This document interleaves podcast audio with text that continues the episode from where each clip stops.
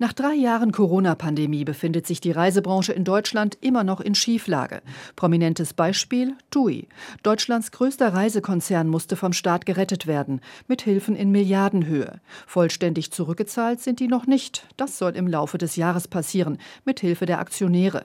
Gerade die Kleinaktionäre sind skeptisch, sagt Alexander von Fietinghoff von der Deutschen Schutzvereinigung für Wertpapierbesitz. Wir haben in der Vergangenheit, zumindest in den letzten drei Jahren, viel Negatives gesehen, wie mit uns Kleinaktionären umgegangen worden ist.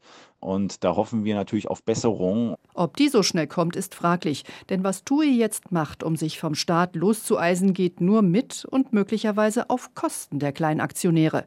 Um an Geld zu kommen, will TUI erneut das Kapital erhöhen, sprich weitere Aktien ausgeben.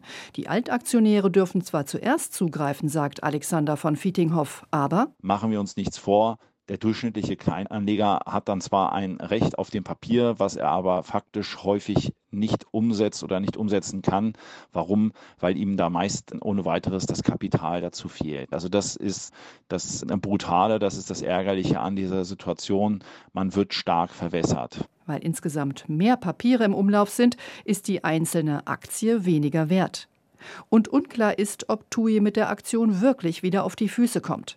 Was bei TUI los ist, ist ein Spiegel der Branche. Es ist ein Wettlauf gegen die Zeit. Mit Lockdowns und Kontaktbeschränkungen hat die Corona-Pandemie einer ganzen Branche die Luft abgeschnürt, resümiert Thorsten Schäfer vom Deutschen Reiseverband. Die zwei Corona-Jahre waren für die Reiseanbieter, für die Reisebüros und Reiseveranstalter die schlimmste Zeit, die es je gab, mit Umsatzeinbrüchen von fast 80, 90 Prozent. Ein Lichtblick? Die, die noch da sind, machen seit vergangenem Jahr wieder gute Geschäfte. Denn die Deutschen sind in Reiselaune, sagt Schäfer.